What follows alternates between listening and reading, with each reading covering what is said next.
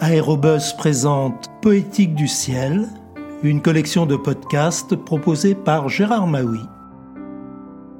Bonjour, aujourd'hui je vous propose d'embarquer avec Colette à bord du dirigeable Clément Bayard numéro 4 pour un vol au-dessus de la région parisienne. Nous sommes dans les années 1910 et comme beaucoup de gens de lettres de cette époque, la romancière n'hésite pas à se glisser dans la peau d'une journaliste reporter et à user de son talent pour rendre compte de divers événements spectaculaires. De 1910 à 1915, elle collabore au journal Le Matin. 16 de ses reportages, dont celui que l'on va entendre, daté du 13 juin 1912, ont été rassemblés dans un recueil intitulé Dans la foule. Recueil figure notamment dans le tome 2 des œuvres complètes de Colette, publié chez Gallimard dans la bibliothèque de la Pléiade. Le Clément Bayard vient de quitter le sol. Nulle secousse, nul tressaillement ne m'en a averti. La graine de chardon mûr se détache ainsi du calice par une ascension insaisissable et devient flottante sans qu'on devine le moment où elle cesse d'être retenue. Ils fondent, ils fondent en dessous de nous. Leurs cris nous parviennent, aigus, clairsemés. Tout à l'heure, c'était une foule pressée, encombrante, qui entravait la sortie du dirigeable. À présent, ils salissent la place d'une poignée de grenailles noires. C'est donc bien vrai, nous montons. Ce balcon de fer et wagon sans siège que je comparais dans le hangar à un tram d'été, ce plancher d'acier, cette passerelle toute de métal sonore et lourd, ces bagages entassés à l'extrémité fuselée de la nacelle, et le groupe d'officiers instructeurs et nos compagnons et moi, tout cela monte sereinement, suspendu au ventre soyeux du dirigeable, au ballon jaune, comme un poussin neuf. Je m'obstine à fixer d'un œil hébété la petite foule noire juste au-dessous de nous. Je ne puis croire, mais les pétarades des moteurs, jusque-là muets, le vent vivifiant des hélices, réveillent en moi la sensation rassurante du mouvement, de l'effort, du voyage, et je me retourne avidement pour voir Paris venir à nous.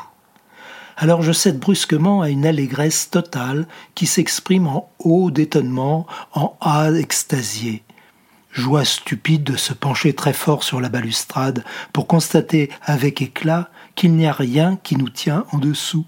Joie différente de celle que j'ai goûtée lors d'un court trajet sur biplan, car le départ actif, bruyant, intelligent, l'élan de l'aéroplane bannissent le trouble dont je sors, l'inquiétude où j'ai pu douter un moment si je rêvais ou si miraculeusement je m'élevais vers le soleil comme une bulle.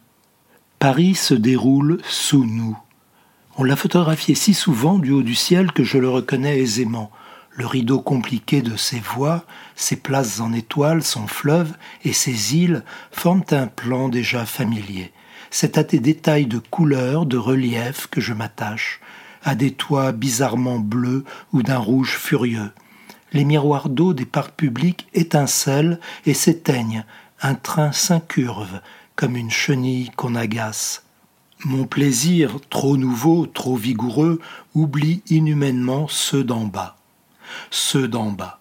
Je les distingue encore. Ils sont noirs, agiles comme des insectes travailleurs, et parfois immobiles, soudain, par groupe.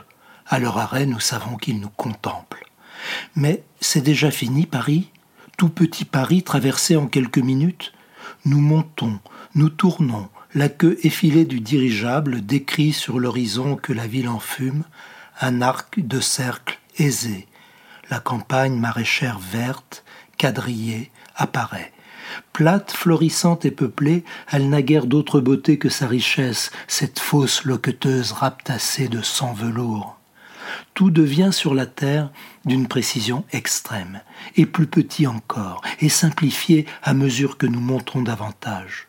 Je m'écris Oh, regardez, ils ont peigné si finement ce champ.